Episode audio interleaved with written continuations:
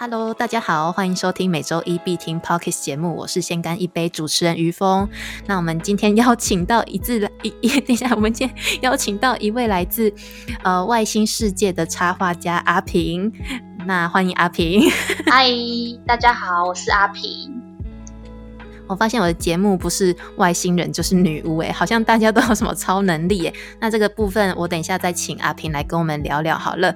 那我先就是请阿平简单一下介绍你自己。哦，好，嗯，首先呢，我是一名上班族，对，然后我就是利用下班时间跟休假时间，反正有空的时间，我就是进行绘画创作，对，这样的介绍可以吗？对，可以。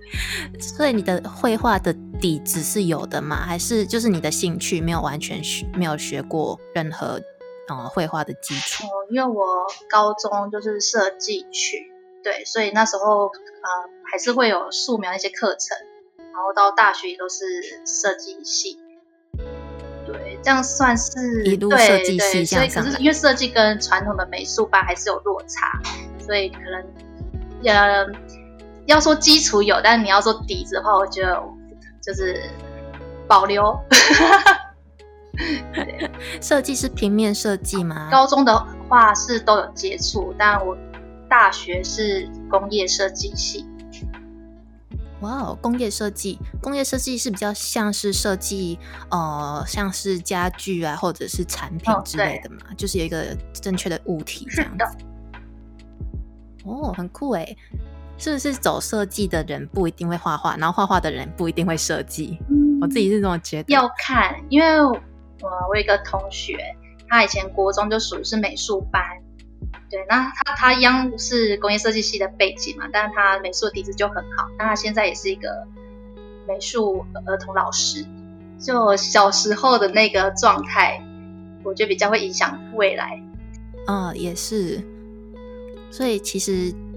如果喜欢美术的话，就是可能会对设计会稍微加分一点，因为可能会有美感上的加分。嗯，应该是吧。好，那对你，你最近不是在做那个企划嘛？就是呃，捐助捐助浪浪的，就是外星计划。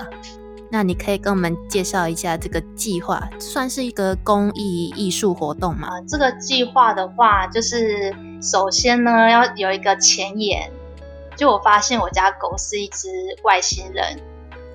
哦，你为什么你会觉得你家的狗是一个外星人？首先先问于峰，你觉你相信有外星人吗？我自己是蛮相信的哎，这里我只要跟就是各位听众朋友们说一下，因为我自己就是有看一些书，然后有一些哲学书里面也会讲到一些外星世界的东西，我就觉得哎，好像蛮酷的。我是相信有这个存在啦，因为在任何的电视啊，或者是大家都在讨论着外星人这件事情嘛，那我自己也觉得说，哎，地球之外还是有那么多。就是宇宙世界还是有那么多星球之类的，就是我们没没办法去到的地方，然后甚至我们可能肉眼也看不到的东西，我觉得是真的存在。好，嗯，然后好，那你你说一下你的外星人哦。首先一开始呢，我就是有一天就突然间有有一段思考，但是我这段思考讲完会不会太长了？没事没事。然后可以完整讲，这可能真的有点长啊。这呃，像二零二零年不是有发生很多事情嘛，然后有很多名人离开这个世界。然后那时候我比较印象深刻，就是有一天我就在床上就在想，二零二零年的时候，Kobe 就离世了嘛。然后说不是一个很突然嘛，大家都很震惊。所以那天我就在思考，就是嗯，像 Kobe 他算年轻，但他也是一个名人，但他深受大家的爱戴。就好像变成一个模范的感觉。那我觉得世界上有很多这种类型，像我有个朋友，他也很年轻，但是，嗯，他很年轻，然后我也觉得他可能在我人生认识那么多人，我都觉得他会属于比较特别存在，因为他一直很散发很正能量。但他也很快的，就是出一些意外就离开了这个世界。所以我在想，会不会其实就是有外星人，就是融入在我们世界里面。然后他一直带领着大家，可能传递一些讯息或者是什么，不然为什么会大家都是人，有些人就是特别像个天才般的存在，这很难解释嘛。对，所以我就想，会不会其实他们就是外星人？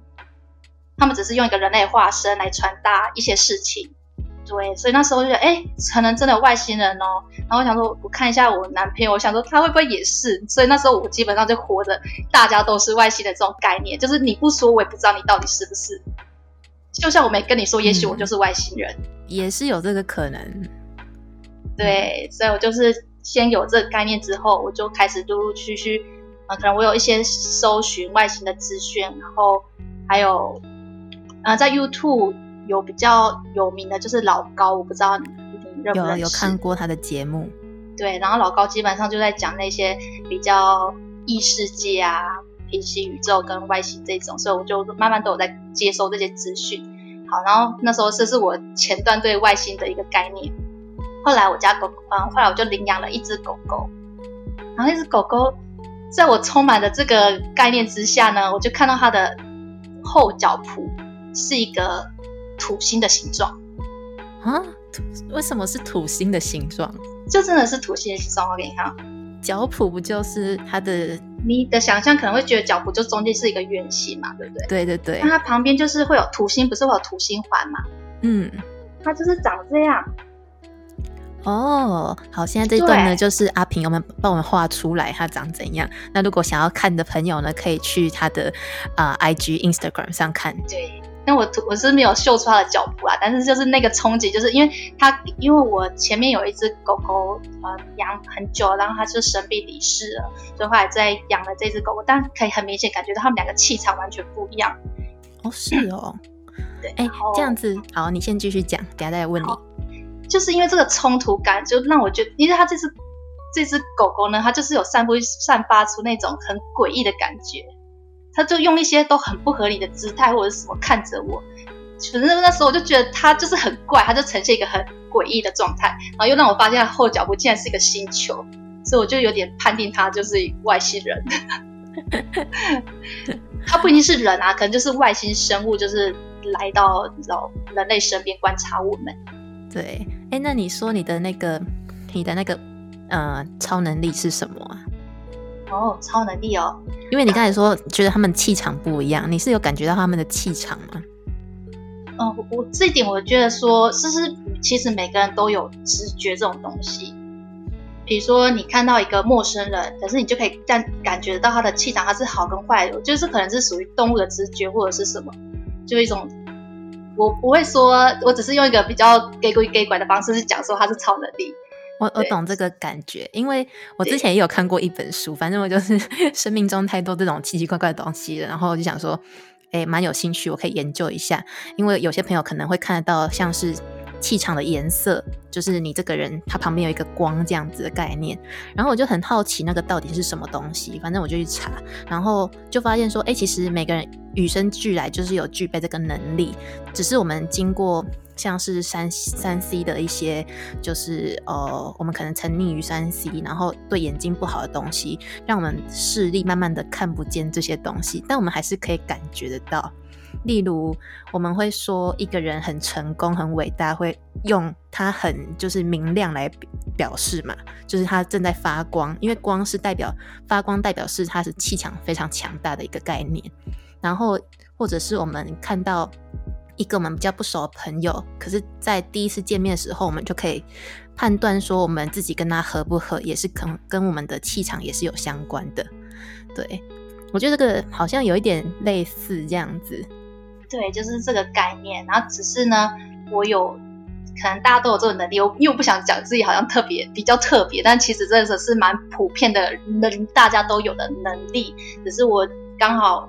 喜欢绘画嘛？还有这方面，就是能把它作为一个转换记录下来，所以我把这个转换的过程就把它称为超能力这样。哦，我一开始你知道我一开始想说超能力是宠物沟通师吗？我一直在想说，哎，我要邀请到一个宠物沟通师来跟我们讲话。我跟你讲，这个真的很妙哦，就是因为，呃，我想一下哦，因为我那时候在宣打这个计划的宣传的时候，总总是会有个标题嘛，然后想说，嗯，可能。我就是有打说，就是用我的超能力帮你画下的狗狗之类的这种标题。可是我不会先让我身边人看过我的计划，所以那时候我姐就跟我讲说，会不会有人问你说你真的有超能力吗？我姐先这样对我提问，所以我就跟她讲说会啊，我就会跟她说我有，就是这样，好是很坚定的跟她说我有。对，本来是一个还蛮玩笑话的感觉，但是后来我遇到一个参与计划的人，呃，计划者就是来参与我这个活动，然后他那时候有给我个回馈，他就真的有说，他真的觉得我有超能力。哦，他为什么他这样感觉？呃，就是那个主人啊，他就是会跟我分享很多他狗狗的故事，还是他误会我真的是宠物沟通师啊？然后他有一段就打说，这个计划真的很棒，也很眼睛发亮的，觉得你有超能力，真的很酷。然后看完你的每个画作，真的都有创作力。对他就是这样传达，我就觉得，哎，这他这种回馈好像跟我。一开始在讲述超能力这个概念是有吻合的。嗯，我看了你的那个画，我觉得你有把就是狗狗的一些神情，然后我好像从你的画中可以知道你那个宠物们是在想什么。因因为有些其实，在画里面，其实他们看起来好像比较阴郁或者是比较阳光的，我都好像看不太看得出来他们是怎样个性的一个宠物这样子。所以你们这个计划就是呃，如果就是呃，主人如果想要找就找你帮他画毛小孩的话，是要给你什么资讯的吗？哦，是啊，在做这个计划，我有呃会给参与者填个表单，然后我自己是有设计一个类似心理测验，就是有图块。那图块就是我自己去想的啦，就是类似我们不是常常会做一些，可能网络上通常通通常会看到那种选择颜色，然后就。列出，哎，你是什么个性的人啊？怎么样怎么样？所以我就是用这个模式发展了一个色块。那那个色块呢，当然就是主人他会去感觉，主人自己去感觉你家狗狗你所感应到的颜色是什么，然后去选择色块。那那个色块将会决定它前往哪一个星球。哦，所以是主人自己选色块啊？对，所以这星球并不是我自己去捏造还是什么，是主人自己去感受来的。哇哦，好酷哦！对，然后再来呢，他就需要给我一些资讯嘛，比如说哦，因为我因为我其实还有设定一个，就是狗狗它可以带一样东西去星球，这种概念就很像是他们来到地球上来考察，可是带一个他认为他的最爱呃回去星球做一个纪念或者是什么，所以主人可能要留下说他狗狗最爱的东西是什么，所以我就让他一起前往星球。然后，对，然后再是一开始不是会说我需要感觉狗狗的气场嘛？对，那你单看照片其实是你多少可以透过照片描述，但是我觉得那个其实是很些微的。所以如果主人可以给我很多故事的描述，我就可以更能想象那只狗它呈现的样子。嗯嗯嗯，对对，就是这些资讯，然后我就可以帮助我，就是在。创作时候的可能是灵感跟素材吧，就会再把它作为一个完成两幅连贯的作品。而且这样主人也觉得他自己有参与在画作其中。对，这就是艺术计划一个很重要的地方，就是让观众也一起就是加入这个艺术活动里面。嗯，但我真的觉得有可能这是狗真的是外星人呢，因为我最近在看就是。宠物沟通师的东西，因为我一直以为你是宠物沟通师，然后我就在看宠物沟通师的任何资料这样子。然后因为有宠物沟通师，他们是都是描述说，哎，他们就是他们都是靠着意念在跟狗讲话，而不是真的是一个语言。他们发出的语言是没有任何意思的，就是狗不是会叫吗？然后或者是。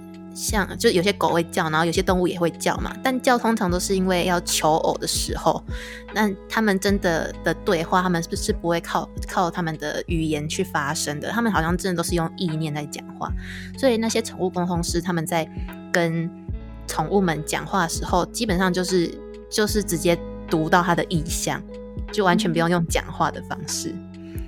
嗯，那因为我们人就是没办法做到这个。这个地方，所以，所以我们好像算是比较比较落后的一个一个物种嘛。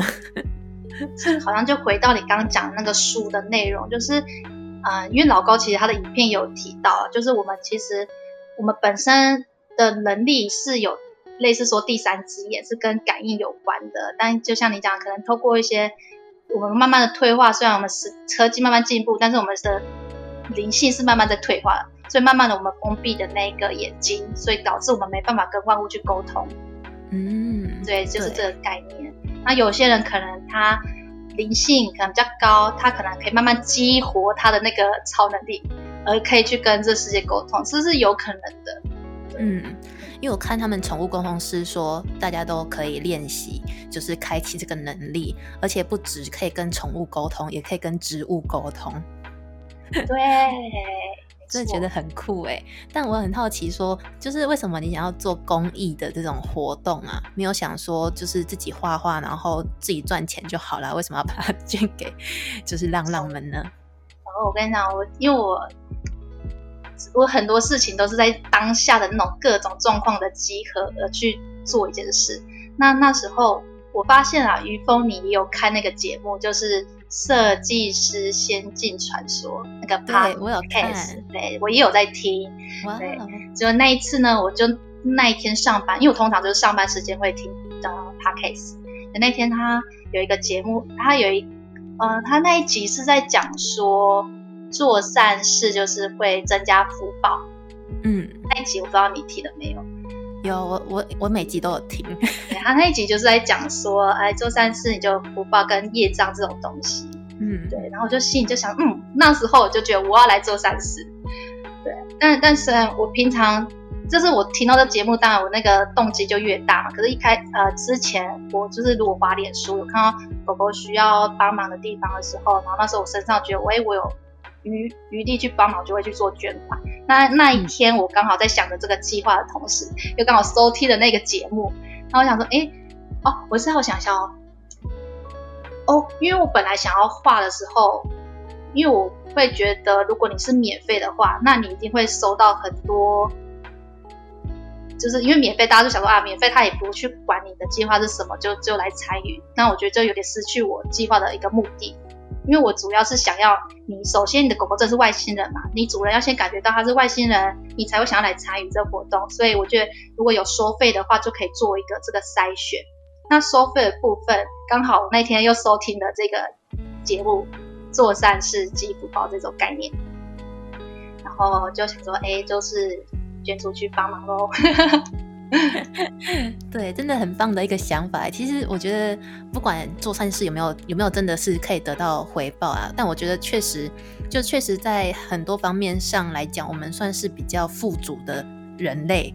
就是嗯，很多很多社会的角落还是有一些没办法，就是他们再怎么努力都没办法，就是破坏这个哦社会不公平的一个现象，然后或者是资源不对等的那个现象。我觉得。做善事，呃，就是真的是可以帮助到他们的。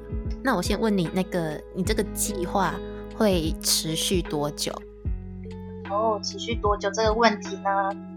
其实我之前一开始的设定是十幅，就我会以数量想说来定义说，哎，我这个计划什么时候结束？我是以幅画的的分量去做选择，哎，去做一个判断。然后后来我就在想。我不是用一个行星的概念吗？就是呃呃，排除我们地球是不是还有八颗行星？但我不知道你知不知道，就是后来的教科书的冥王星在某一年已经被踢出去了。但我这个八颗行星还是有包含着冥王星，所以总共有八颗星球。那我在想，我如果我十幅没有集满到八颗，我可能会觉得我没有画完整的感觉。就一种变成收集的概念，所以后来我自己是先设定说，如果可以的话，我就是呃画到八颗星球都都有，那这计划就是 end。哦，然后这些就是他们的这些收益再一次捐助给呃哪个机构呢？哦，嗯，对，捐捐款的时间部分，就是因为我一个月只能呃做出三幅作品。所以，我捐款的部分会在完成作品的当月当月底捐出。哦，对，就不会一次捐出这样。因为如果我一次捐出，如果后面可能一些状况有耽误的话，我心里会很有压力，所以就变成是一个月一个月去做捐款这样。嗯，那你都是捐到哪里呀？我我是有设定是捐在那个全山居，嗯，对，然后特别去找过的吗？对。呃，就是我先题外，呃，不是题外话，就是补充一下，就是我虽然选定了全山居这个机构，但其他参与者有想要捐的其他狗狗的机构也都可以跟我讲，对，就不用觉得说我好像跟他合作了还是什么，对，就是其实很多很多机构的狗狗资源其实是需要被分散的啦，所以如果你有配合的，呃，喜欢哪个单位想要去做捐助的话，都可以跟我讲，就没有，这是一个弹性的。那就是你是全数捐出去吗？还是会扣掉一些你的绘画成本呢？对，就是全数捐，全数捐捐哦，就表示说你有一些是自己付出的一个状态。对啊，就是就是纸张啊、笔啊这些，可是但没关系啊，就是就是，我觉得我这个计划有不知道，还是觉得是一个还。就是蛮喜欢的，嗯，我觉得很很不错哎，就是很少看到这类型的计划，我就没有想那么多，没有那么细算那个钱要怎么用，我就是就觉得就是捐出去，这样我就可以省去很多很繁复的思考，就是捐了就是捐了。对，那你平常有在画一些就是非宠物类的吗？因为我目前看你的 IG 大部分都是动物居多。哦，就是目前是狗狗跟外星世界嘛，因为这是我现在所处于的一个状态里，所以我会 就是都是画这一个类型的。于峰，我想补充一下，就是犬山君刚才有问说是不是我去找的，然后我当初因为我之前的状态是我随机看到哪些狗狗需要帮忙，因为会有些宣传嘛，然后我有我那时候有办法的话我就去捐，然后后来其实我有时候也会想要。捐助，可是一直找不到机构，因为可能大家还是都会担心说，哎，那机构也许不是做，可能会做一些非法吸金之类的，我们不知道，所以我还是有去做一个查询的动作。那时候我就看到网友就是有推荐全山居，那刚好全山居它是位于台中的沙鹿，那我是台中人，所以我就觉得，哎，那我就说选定这一个单位。那后来我有一个朋友啊。他家是做宠物殡葬业者，就是有相关的。然后那时候他有跟我讲说，那个犬山居是真的有在做善事，所以他们家就是因为是相关的，有点因为都是狗狗的那种服务的端单位。他是说他们家的呃殡葬，他们家的他们家的什么柜台吗？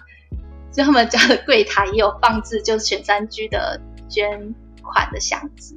哦，因为他们可能就是大概是同行的，所以就会互相知道彼此在做什么。因为他们可能狗狗啊，他们收养的狗可能会过世嘛，对，然后他们需要去安置养他们，所以就可能有接触到。然后我朋友就跟我讲说，哎，他是真的有在做善事。那一刻我就觉得，哦，有双重认证的感觉。真的，哎，我觉得你这点很好哎，因为很多人想要。就是做善事，可是他们没有，就是真的要去研究说哪个机构可以捐。但通常有时候那些机构如果不是很好的话，就你的捐款是会白白的浪费掉，你这些爱心真的是会白白白白白浪费掉。所以我觉得真的是要做功课，因为像我自己，其实呃，这我没有在节目上透露过，就是我从应该从我出社会之后就。在每个月我都会定期捐给某个机构，做一个他们小就是小学生，应小学的国中生的，就是他们的助学金这样子。那一个月真不会很多，然后就是定期扣款。那那个单位就是也是特别选购选过的啦，选购为什么出现台湾国语？对，就是特别选过，然后他会就是知道他是不是真的用在他们身上的话呢，他就是每个月都会给你一个报表，就是这个钱你是用到哪里去这样子。然后我觉得他们都是做的蛮详细的，他们甚至会给我学生的资料，然后就是学生他还会写信说他领到这些钱他做什么用，做什么用，户外教学还是学杂费啊等等。所以真的是要选对机构用。对，真的。对，好。那哎，就是我刚才要问什么，突然忘记了。对，刚好像是我插播了，对不对？你好像是说说我那个绘画的这个，对对对，绘画这样，对你的绘画经历啦，就是嗯，因为你好像蛮想当一个艺术家的，虽然目前就是一个艺术家，但你想要当个全职的艺艺术家吗？哦，我没有想要当一个全职的艺术家。所以你就会知道，我其实我就因为我正职的工作嘛，所以我会运用运用我空档的时间、闲暇的时间来进行绘画。是因为呢，我有评，我有想过，就是我需要在一个很心理状态、一个很平静跟很满足的状态下，我才可以去进行我的创作。哎，我也是这种类型的哎。对，所以我需要一个稳定的工作，有资源，那我相对我就安心，我不用去烦恼。哎，我有一餐没一餐的，因为我觉得如果那些负面的情绪，我就会影响到我作品。对对对。所以我的工作跟创作是整个是切割来切开来的。嗯，甚至如果有时候想要为了就是赚钱的话，可能那个创作的部分就会变得不是这么自己想要的东西了。对，所以如果说要当一个全职的艺术家的话。退休吧，但我就是，我觉得我的人生就是会这样，就是创作到一辈子这样。你那个绘画的历程是从什么时候开始的？创作历程哦，因为你之前是读设计相关的嘛，就是设计系。你在学生的时候就一直在画画了吗？哎，我就是大学的时候啊。虽然我是工业系毕业，然后在大四要毕业的那一年，大家不是都会想着要出社会工作，不然就是升学嘛。所以那时候就想过，我真的想要就是做设计一辈子嘛。但其实答案是否定的嘛。就因为我觉得那是我已经拥有的能力了，那就感觉我学生时代的那些拥有的东西，就出社会就只是一个重复再重复。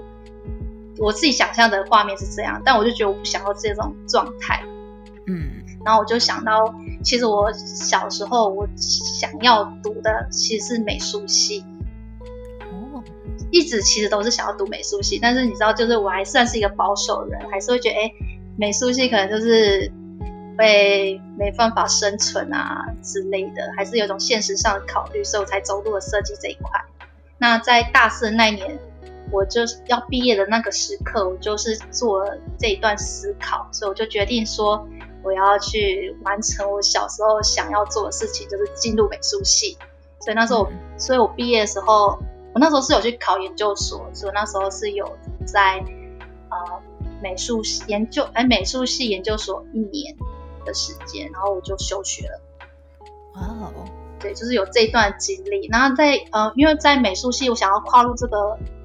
地方的时候，我就有开，那时候就有开那个这个 IG 的账号，可那时候的创作是比较是很有画很多类型啊，可能是生活上的或者是什么，就感觉好像是在还在摸索的摸索的时期，摸索摸索的时期。那你要说创作的起点的话，可能就是那时候开启这账号的那个时刻吧。哦，就开始慢慢的累积自己的作品集。对，可是你现在看我的账号，可能会都看不到那些作品，我都把它典藏起来了。哦，对，因为我后来就是你这样慢慢画，慢慢画，你后来就会慢慢找到你想要画的东西。对，那你目前都是用什么眉彩？眉彩的话，我都还是呃比较多。可以这样，我现在的话呢，就都还是用水彩跟水性蜡笔这两个。那你有尝试过其他的吗？因为在美术系可能好像要学蛮多蛮多类型的，对不对？嗯，一开始的话，其实哇，这好复杂哦。其实我其实我一开始觉得我最喜欢的美材是油画，嗯，所以我前面的创作其实是还有油画的，因为油画是可以很快速然后堆叠。那时候我觉得它是一个我属于我的一个美彩。那后来才很有兴趣。好，你先你你先讲。那时候我觉得油画就是属于我的，就就是一个表现我的一个美彩的方式。对，然后后来呢，那段时间是用油画去创作没有错。哎，我要想什么？但是那是归属于我自己私底下的创作。我在学校的发表作品，其实还是属于是立体的，因为毕竟那时候我用的技能是我设计的背景嘛，跟工业设计系的这个背景的情况下，我能要去完成我一个想法的时候，我只能运用我自身的能力去表达它嘛。所以最快的方式就是立体方面的创作，或者是用现成物的方式。去比较像装置艺术吗？装置艺术吗？啊，如果要说的话，应该算是雕塑，只是它不是用？不是用刻的，可能是用一些线啊、布啊，可能这样组成而成。就是用其他媒材去做成一个立体的一个一个完成概念的作品。对，那时候在研究所的作品是属于这个风格、这个路线，就是这不是这个路线，是讲这讲法有点奇怪。就是用这种形式去传达我的作品，但我的本质还是喜欢绘画的嘛，所以我私底下的创作就是还是在那边画画、油画啊什么的。对，然后我后来是不是就就是离开，就离开学院，我就去工出社会了。然后那时候我绘画其实有停摆一段时间，绘画就是有停摆一段时间。为什么？因为工作吗？可能吧，就是那时候有其他事情耽误了我。那因为我刚才有提到，就是说我那个我需要一个状态，嗯，对我才有办法去进行创作。可能那时候那时候在一个找工作的状态，对我那时候切换了另外一个模式。对对对。那其实我心里当然是想着，我还是想画，我也想创作，但是我觉得油画，因为这个媒材太繁复了，就是它光要我要挤料跟清洁这一块，就是这个这些繁复的。执行动作就会直接扫掉我的动力，这样听得懂吗？懂懂懂，对，就是比较没办法那么及时性的表达你的一个想法。对，就是我可能光那些前置作业，我本来想要创作的热情就慢慢的削弱了。所以后来我就想到水彩，对，然后说水彩，然后那时候就慢慢的，因为有运用水彩的时候，就因为我觉得水彩跟油画是一个很两极的个性，所以我一开始。生我一开始很喜欢油画这种很厚的堆叠的方式，就觉得很爽嘛，就是一个很直接的表达方式。那油水彩部分，我觉得它是一个比较细腻，而且比较随性嘛，因为比较水的部分，它是一个自由的流动嘛。然后它也是一个比较薄薄的颜料。所以那时候我在开始画水彩的时候，就觉得其实也很喜欢这种很清新吗？就是那种很淡然的这种气氛，清新风。对，就会觉得。蛮喜欢那个很自在的那，就是也是爱上了这个美彩啊，能这样讲，就觉得，诶，这难道这才是属于我的美彩吗？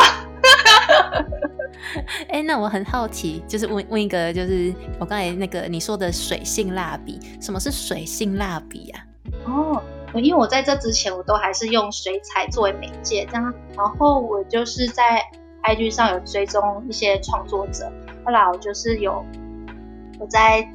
看的时候有找到一个创作者，他是在也不是找到创作者，就刚好被他的那个画面吸引了。然后他使用的媒材就是水性蜡笔，然后就哇，这个他因为他呈现的样子真的是让我好想画哦，好想去用用看哦，这种心情。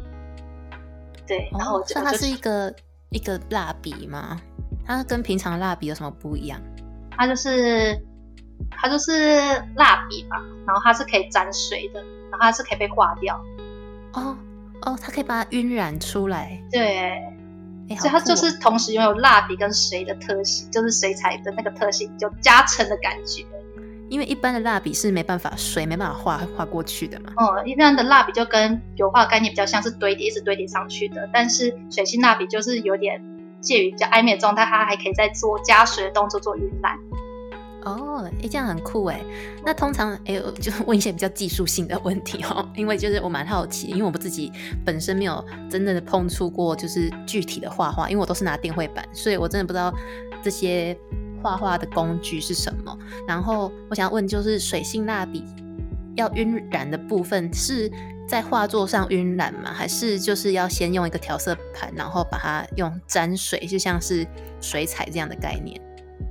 就是 直接直接晕染，比如说你就画嘛，然后就沾水，然后去去涂抹它，哦，就是就是这个概念。好酷哦！我觉得就是美彩也可以显示一个人的一个个性哎。对我蛮推荐哦，因为我用完那个水性蜡笔，又觉得天哪！我怎么现在才发现这个眉彩哦？我要先讲一下，就是我买了这个眉彩之后呢，才开始有在画那个外星人生活在哎，外星人生活在生活当中，外星就等一下我标自己的标题都忘记了。你说你的计划吗？不是，就是我自己有给他一个名称哦。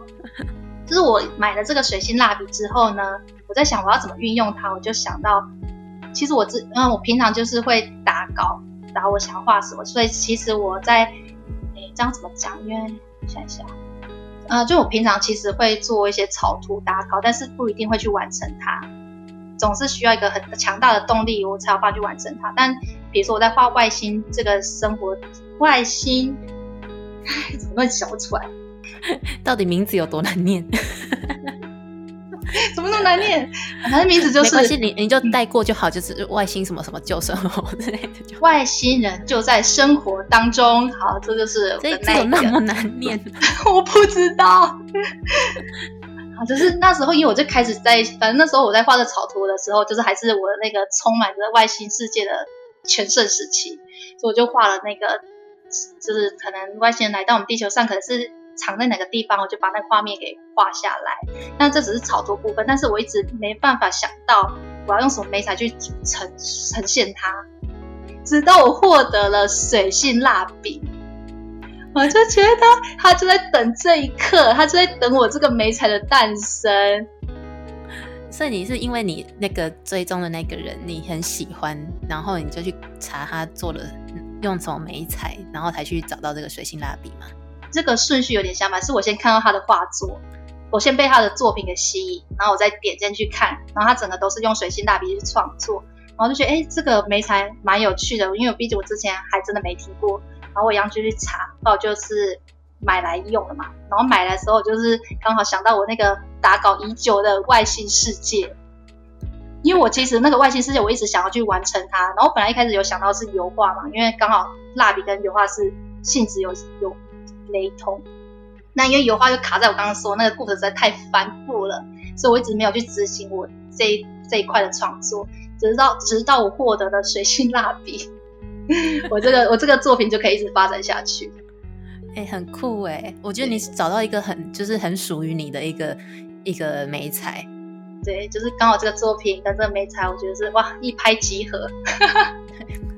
我刚才不是说，就是我觉得那个美彩可以显示一个人的个性嘛？因为我有一次我就做了一个很奇怪的梦，反正我就梦到就是在一个，因为我很喜欢看哈利波特嘛，所以我就梦到一个就是整个哈利波特的一个场景，只是唯一不同的是，它是一间呃魔法艺术学院，所以就是每个学生的魔杖都是一支画笔，然后我就觉得超酷的。我就觉得，哎，你可能就是拿那个水性蜡笔的那个人哦。但是其实同时，因为我觉得我不是另外一个美人是水彩嘛，然后水彩跟水性蜡笔，我就是这两个个性是很相反的，所以我一直觉得我有两个人格，你知道吗？哦，但是也是有互相的可以叠到的部分，因为都有水，有水对。可是，在水的部分，再用水性蜡笔会少一点，那。你可以看到它呈现样子，其实就跟水彩差蛮多，差蛮多的。对，就是水性蜡笔看起来比较鲜艳嘛？颜色比较厚实。就是在画的时候，它会是属于比较水性的，水水性，比较自在水性的。但因为水彩，水彩当然也可以有水性的画法，但是我我在用水彩这个媒材的时候，我多半是属于画色块，所以它需要很细腻的去描绘它的框。跟线条，那个步调其实很慢的，那个那个创作状态是很缓慢的。但是水性蜡笔是那种，我觉得比较粗暴吧，就是像就是那种这种这种状态。所以就觉得我好像就是有两个灵魂。对哦，那你自己目前就是处在一个比较随性的一个状态吗？随性啊，因为刚刚我画外星，所以我觉得它适合水性蜡笔。当然。我在画我家外星人的时候，就我家那只狗狗的时候，其实我是用水彩的眉彩去画，就是就是细细去描绘的。但其实你可以看到我的作品不是属于写实的，对，你是算抽象嘛？算抽象，也不算抽象，看得出来你在你在画狗。对对对对对，因为我朋友也是蛮常用抽象来形容的。对，我就感觉其实我是比较像是在描绘一个形体这种概念。嗯，你画的那只黄色是你家的狗吗？黄色的那只长毛腊肠，对，是我家长毛腊肠，它就是那个外星狗。那每个每个主人给你画的部分，然后他们的毛小孩都会被分配到一个星球。嗯，就是刚刚有说会有一个那个色块的选择。那会不会就是就是有同时两个主人都想要那颗星球？有啊，我现在就是星球会有重复的状态，但重复这个其实也有一个很有趣的事情。就以我现在的参与者来讲好了。我真的觉得这真的超巧的，真的真的不知道什么，这个我真的这是一个很一个人类做出来的一个 一个表格，就虽然是趣味性，但是其实他们都有一些共同点。就比如说我家狗狗，因为它的脚不是土星球土星的形状嘛，所以我狗狗就是来自土星。然后我一个朋友他有养狗，他也有参与这计划，他家狗狗也是土星哎。然后嗯，然后我姐她我姐家养的狗狗是火星。那她的朋友又来找我，他家的狗狗也是火星哎，这是互相吸引的一个状态。对，然后另外我目前发现的巧合是这样，然后另外一个巧合是冥冥王星的部分，目前是两只母狗狗哎。哦，所以冥王星有可能是就是母性。对，它 就是一个那个发文有那个阴性阳性的话，可能就是阴性的部分。对，它就是一个母系星球，就是目前这些。啊，分析下来就觉得还蛮有蛮有趣的，哎，很酷，是因为他们刚好选的色块都差不多类型的吗？对啊，就是他们只是先要去感应自己狗狗，然后选择色块嘛，就感觉又回到那个磁场相近，怎么会自己的朋友跟的狗狗就会在同一个星球上？这个真的哎，很酷，很很巧，很巧。真的很巧，这算是这可能可以做个研究哎，我觉得真的。之后就是你把所有的画完，然后可以做个统计学，然后你再分析一下，这样巧哦，冥王星真的是一个母系的星球。就看其他后来参加了他们一些更有趣的事情，这样。对，那你之后有什么规划吗？就是这个狗狗的计划完之后，那到什么时候啊？哦，我们有时间限制，就是要完成八颗星球哦，都到期这样，收集完就就结束了，可就结束了。嗯，这样你会不会一直觉得说画到重复的很烦？不会，我跟你讲，这也是一个很有趣的事情哦。其实我一开始在画，因为我之前都是自己画自己的嘛。你自己画自己东西的时候，你当然会特别想出来什么。所以那时候其实我一个担心，就是如果画别人会不会没有那个激情或者是什么。然后这个问题一开始我有 我问过我男朋友，他就说他说他觉得不会，然后我就说为什么？我记得说我都不知道答案，你怎么会知道？然后他是说因为那是我喜欢做的事情，对。然后后来真的有参与者嘛，然后我就说他们资料，我觉得我又回到我那个可以，就是回到那个我可以全心去创作的状态，并不会因为他是其他人，我就用了别的心情去画。没有，我就觉得我超级认识那只狗了。嗯就我就是认识，因为我透过他们这些资料，我会觉得我好熟悉他家狗狗，我就觉得我们就是有紧密的关系。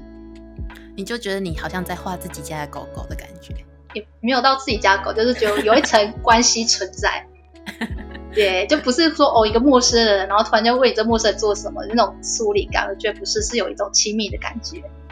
对，不比较不像真的在工作的感觉，就是真的是像在创作了。对，在那个状态里面。所以这个计划就是等大家集满了八颗星球之后，你就会告了一段落，然后再接下来另外一个可能也是跟呃公益相关的艺术创作嘛。我们，之后的话，我不会，我不会去预设未来要做什么哎，因为我可能接下来的很明确，我现在还会再画的就是我家的外星人嘛，他只要让我觉得。让我觉得他处于一个很奇怪的状态下，我就会把它描绘下来。然后另外就是他目前在家吗？啊，因为我现在在我朋友家。哦，对对对。然后就是我不会很积极去找寻灵感，我觉得那种都是随机的。嗯，对，然后现在还是会在画外星啊，跟我家狗狗这样。那未来也许我得到了什么新的想法，会有其他创作也说不定。我想要补充一个，我刚才好像有点漏讲一段。好啊，补充补充。我想一下哦，就是为什么会去邀请其他狗狗来参与这个计划？就是一开始我不是先觉得我家狗狗是外星人吗？那既然我家狗是外星人，我就在想，也许也有其他星球的狗狗来到这个地球上，所以就是有多了这个的思考，其实这个计划才有被产出。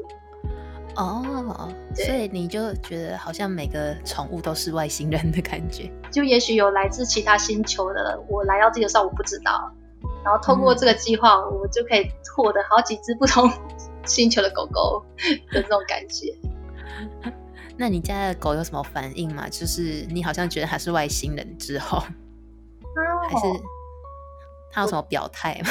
我就是都一直对着它讲说你这个外星人啊。就说你是外星人，别以为我不知道你是外星人之类的。他可能觉得莫名其妙，不知道有有可能是真的是外星人。他真的很诡异，这不是我去想象他，是他真的很诡异。比如说，呃，有时候我在吹头发，然后我们不是会闭上眼睛在那边吹吹吹吗？然后当我关掉关掉那个吹风机的时候，转头看，我家狗就出现我旁边，这样一直盯着我看呢。嗯，为什么？你不觉得很恐怖吗？很奇怪啊，很奇怪啊，就是它的行为就是很奇怪啊。然后或者是我可能在说它是外星人什么之类的，它会露出一种很像在读讯息的样子。哦，感觉是在接收什么？有可能呢，搞不好你现在就是在想一个想一个想法，他就会接收到了。对，就是这样。酷哎，好，那我们的节目也差不多到尾声，你有什么想要特别的补充的吗？好像。讲的蛮多了，怕会造成你剪辑上的困难。不会不会，好，那我们节目也差不多到一个尾声啊。那之后如果你有什么计划的话，再分享给我，然后我再帮你分享给大家这样子。然后就是我我也会把你的资讯贴在下面的资讯栏，让大家去点击。如果喜欢就是阿平的朋友呢，就是你可以去下面的资讯栏去点击他的 IG 账号。然后目前这个星球呢，啊还还没满八个，所以就是大家如果想要画自己的毛小孩的话，欢迎去找阿平这样子。那喜欢我的节目的朋友呢，再帮我到 Apple Podcast 上打五颗星的评价。